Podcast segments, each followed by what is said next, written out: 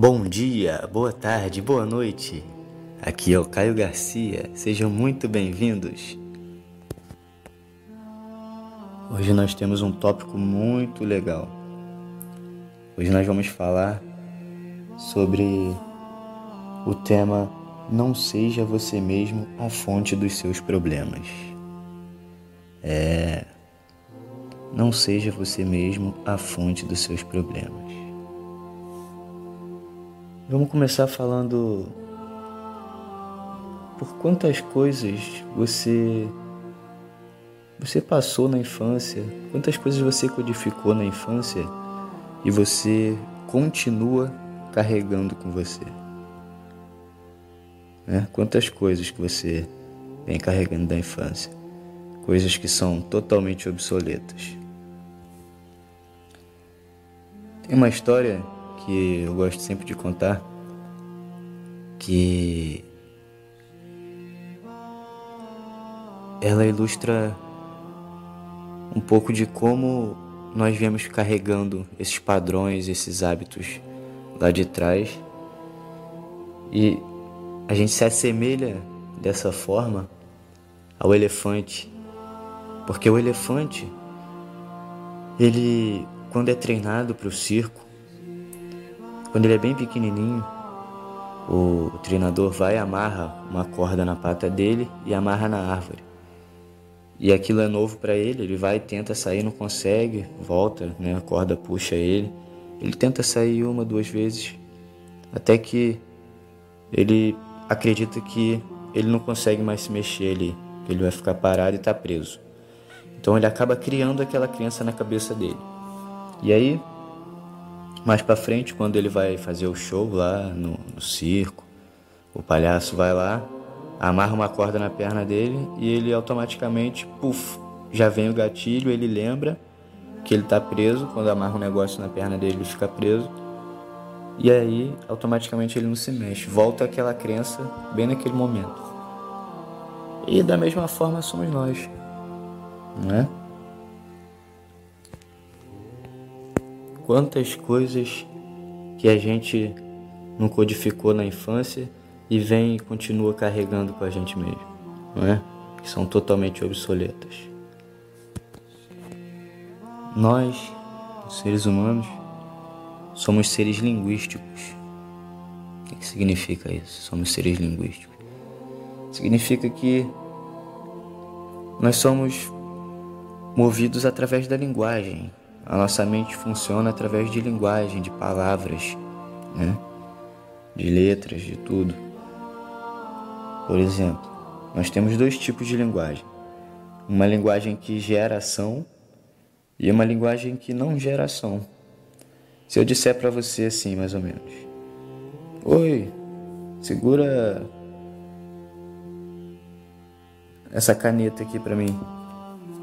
Oi, segura essa caneta aqui para mim e você segurasse essa caneta, ela teria passado da minha mão para a sua. O que aconteceu aqui? Aconteceu uma ação. Foi uma linguagem de ação, aconteceu alguma coisa. Agora, se eu simplesmente chegar para você e falar assim: Boa tarde, tudo bom? Tudo bom? É... O chão é ver, o chão é. O chão é cinza, Aí o cara olhar para falar, é, esse chão é cinza. Aconteceu alguma coisa né, no universo ali? Não, não aconteceu nada. É uma linguagem que não gera ação. Mas agora tem uma outra linguagem que também é muito importante para nós, que é a declaração. Você vai perante um juiz homem ou mulher, e o juiz diz: né, Eu declaro vocês marido e mulher.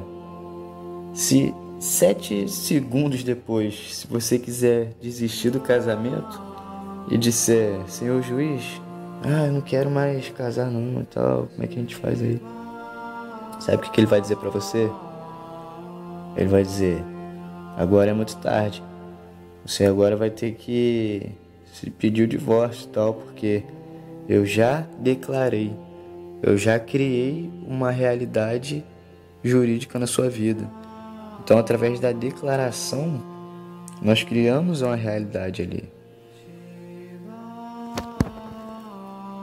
Ah, ao invés do juiz, imagina que fosse o seu vizinho farmacêutico e ele fosse declarar que agora vocês são marido e mulher. Você acha que seria válido?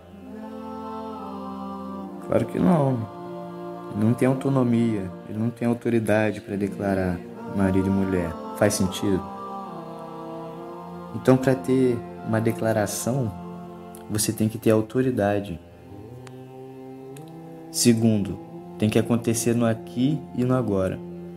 O juiz não diz, eu declaro que vocês serão marido e mulher. O juiz diz, eu declaro que vocês são. Entendeu? E terceiro, tem que ser no positivo. Ou seja, o juiz não declara lá, eu declaro que vocês não são mais solteiros. Isso não é declaração. Declaração é no positivo no aqui e agora e alguém que tem autoridade.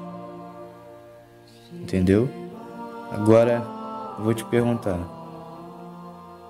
quem tem mais autoridade que você na sua vida? Você. Quando você tinha 5 anos de idade, não. Seu pai, sua mãe, seus irmãos mais velhos, sei lá. Eles tinham as autoridades na sua vida. Mas hoje ninguém tem mais autoridade sobre você do que você mesmo. Então você tem a possibilidade de recriar você linguisticamente. Você tem a possibilidade de recriar você linguisticamente. Essa é a verdade. E como é que você recria você linguisticamente? Declarando. Eu declaro que eu sou inteligente, né? Ser, fazer, ter. Essa é a ordem. Quando eu declaro que eu sou inteligente, eu passo a fazer o que gente inteligente faz. Eu passo a ter inteligência, né? Eu declaro ser próspero. Eu passo a fazer o que gente próspera faz e eu passo a ter prosperidade. Por isso que o ser vem antes do ter. Ser, fazer e ter.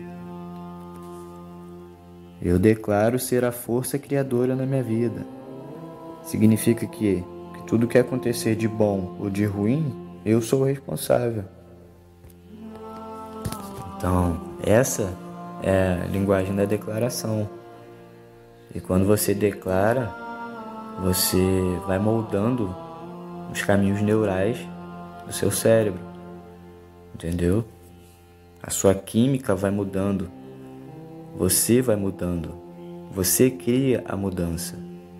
E aí você atrai a mudança. Você passa a observar as coisas diferentes. Né? Mas não apenas ser capaz de esperar ter esse, esse novo sentimento, né? mas ser capaz de internalizá-lo. Porque uma crença ainda é uma crença se tudo que a gente for fazer é acreditar nela, assim, de passagem, né? Ela apenas passou pela sua cabeça. Mas uma vez que realmente começamos a praticar e experimentar, ela realmente se torna realidade. Porque a gente confirmou, né? A gente teve uma crença, teve um pensamento né, interno Aí jogou para o externo, viu se era verdade. Se fosse verdade, se fosse compatível com aquele pensamento, aquela crença que está interna na gente, a gente vai ter a resposta do externo e vai confirmar, vai falar: opa, é isso mesmo. Então funciona, é verdade. Aí você fortalece aquela crença ali. E cada vez que isso vai acontecendo, essa crença vai se fortalecendo ainda mais. Entendeu? Você tem um pensamento e isso se torna real. Você é real. Real não é? Você é uma representação física do que acontece aqui nesse campo imaginário, não é? Nós somos nós seres humanos, somos uma representação física do que acontece no nosso campo imaginário. Então, se nós somos uma representação física né, do que acontece no campo imaginário, vamos chamar assim, nós temos que prestar mais atenção nesse campo imaginário, chamado de mente. Faz sentido? Sabendo que a mente é tão poderosa e que você pode criar qualquer crença, o tanto que você deseje, você pode provar para sua mente que se você pode criar qualquer crença que você queira temporariamente, como na hipnose a gente costuma colar as mãos, é, colar os pés no chão, né, os olhos colados, não sei. É, você acreditar que está comendo uma maçã, mas está comendo uma cebola e essas coisas do tipo. Se você é capaz de criar com a sua mente essa nova realidade a curto prazo, você também pode criar qualquer crença, crença que você desejar a longo prazo. Faz sentido para vocês? Sua, começa, a sua mente começa a se abrir para uma nova crença. E depois, quando você faz, você experiencia, você torna aquilo realidade. Não é não? Eu quero que você saia desse treinamento aqui, desse áudio, com uma atitude mental diferente da que você chegou aqui. Porque amanhã você vai olhar para trás e conseguir identificar qual é o padrão de comportamento que mais te atrapalha, que te impede de alcançar aquilo que você quer ser. Seja mais dinheiro, um relacionamento melhor, mais alegria, não sei. Você vai decidir o que é uma vida plena para você. Então, eu quero que você tenha essa visão desse treinamento, porque a informação liberta. Eu estou jogando um monte de informações para vocês aqui e espero que essas informações sejam como sementes que estão indo para a cabeça de vocês, na terra fértil da cabeça de vocês, e essas sementinhas elas comecem a florescer, a ter ideias, insights, pensamentos que vão fazer com que vocês consigam enxergar talvez coisas que vocês não estavam enxergando. Então espero que tenham gostado um pouco dessa dessa desse compartilhamento de informações, né? E um grande beijo, um grande abraço e até a próxima.